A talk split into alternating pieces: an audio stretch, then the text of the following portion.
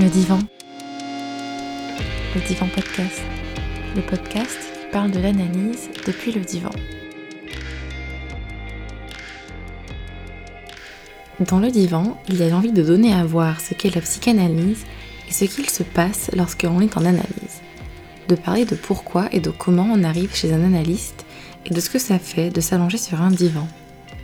Et ce faisant, il nous sera peut-être donné de montrer comment la psychanalyse est toujours d'actualité.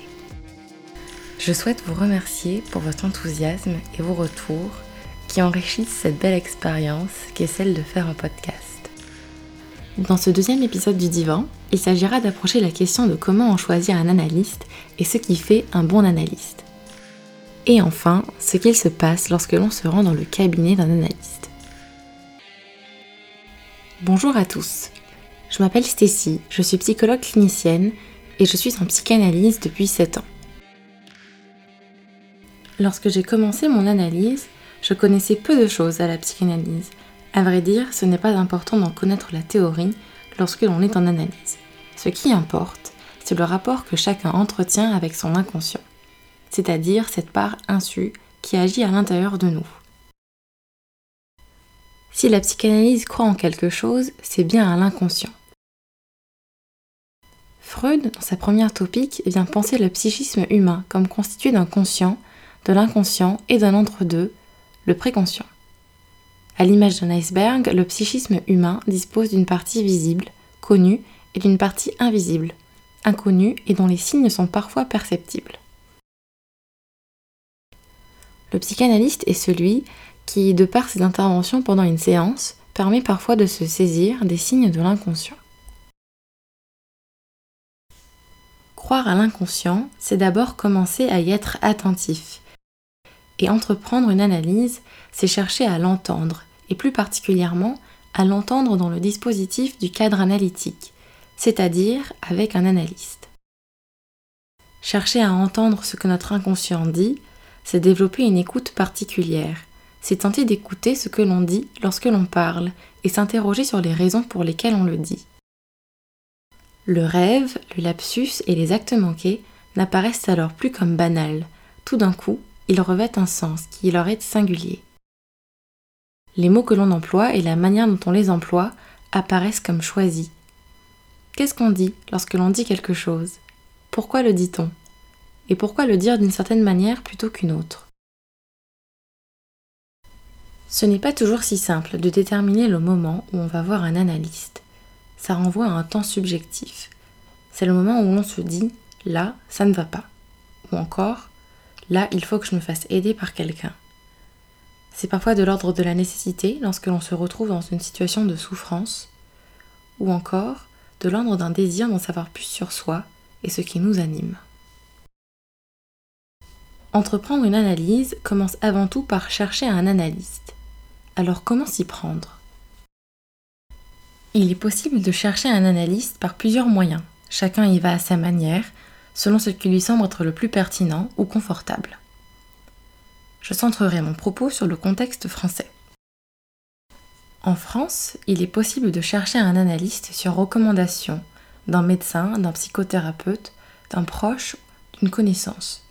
Il s'agit là du moyen le plus commun pour chercher un analyste. Il est également possible d'en chercher en ligne, par exemple sur Doctolib. Une autre manière de chercher en ligne serait de se référer à l'annuaire des membres des différentes associations de psychanalyse, telles que l'École de psychanalyse des forums du champ lacanien, l'Association lacanienne de psychanalyse, l'Association psychanalytique de France, la Société psychanalytique freudienne, ça pour n'en citer que quelques-unes. Cette recherche est un peu plus précise et nécessiterait de faire le choix d'une association analytique. Enfin, à Paris, il existe l'Institut hospitalier de psychanalyse. Il s'agit d'une unité de psychanalyse au sein de l'hôpital Sainte-Anne qui accueille ce rendez-vous. Rendez-vous au cours duquel il est possible de développer sa demande. Ensuite, les professionnels de l'Institut peuvent orienter vers un ou une analyste qualifiée. Tous ces moyens représentent un premier point de contact dans la recherche d'un analyste. Dans cette recherche, plusieurs questions peuvent venir se poser. Plutôt un homme ou une femme? Qu'est-il possible d'attendre de cet analyste? Que lui dire? Comment lui dire? Va-t-il ou elle pouvoir recevoir ce que j'ai à dire? Va-t-il ou elle penser que je suis fou ou folle?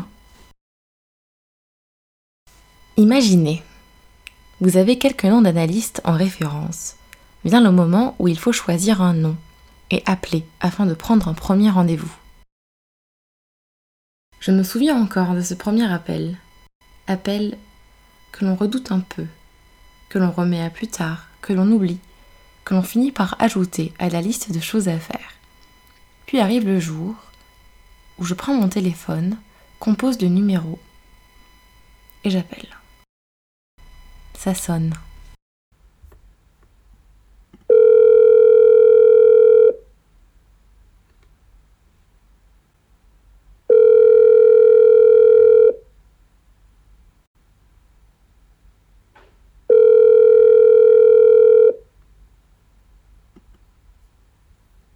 Une voix répond.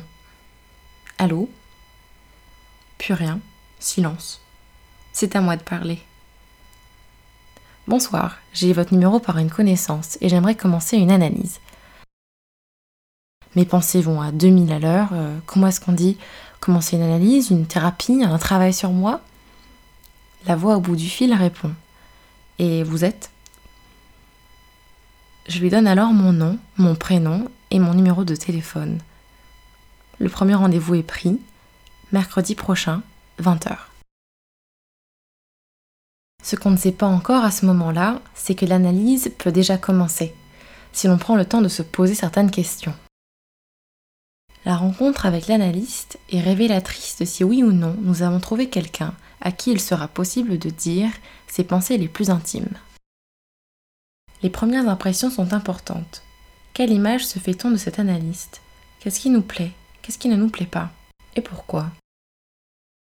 C'est déjà là un premier indice de notre rapport à l'autre.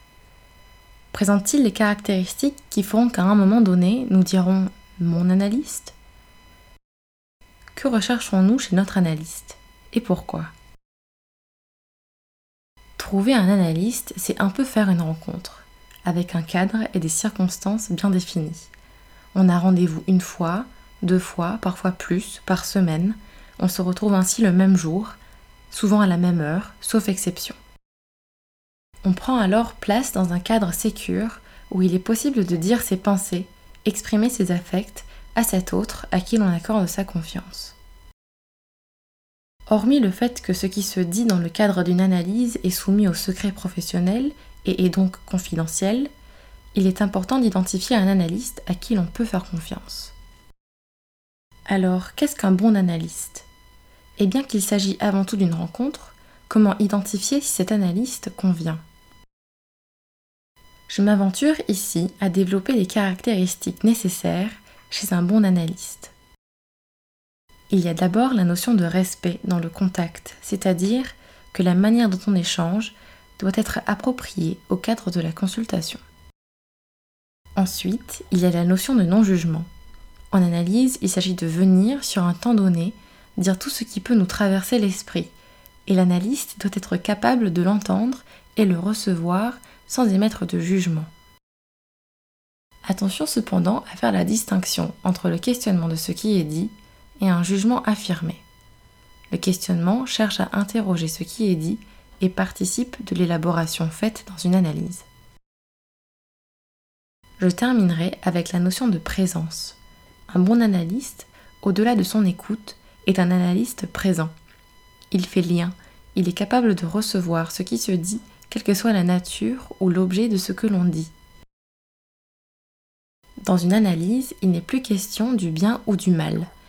Il s'agit de s'éloigner des questions de normes et de normalité pour aborder les questions du subjectif, c'est-à-dire ce qui vaut pour soi, dans l'environnement dans lequel on évolue, à un moment précis. Enfin, un bon analyste saura également dire si oui ou non il est en mesure de vous recevoir, et si ce n'est pas possible, vous référer à un confrère qui le sera. On ne rencontre pas nécessairement qu'un analyste sa vie durant. Il arrive que l'on fasse des tranches, c'est-à-dire que pour des raisons propres, une rupture intervient dans l'analyse et pour un temps, les rendez-vous s'arrêtent. Ensuite, le moment venu, l'analyse peut reprendre. Il arrive que différentes tranches d'analyse soient faites avec des analystes différents. Les changements d'analyste arrivent pour plein de raisons. Un déménagement, un départ à la retraite, un décès, et puis aussi le choix d'en changer. Finalement, que se passe-t-il lorsque l'on se rend dans le cabinet d'un analyste? Les premiers rendez-vous viennent poser les bases des séances à venir. En venant expliquer la raison pour laquelle on consulte, on décrit l'expérience que l'on a de la vie, on parle de ce qui nous entoure, de ce qui ne va pas et de ce qui pourrait aller mieux.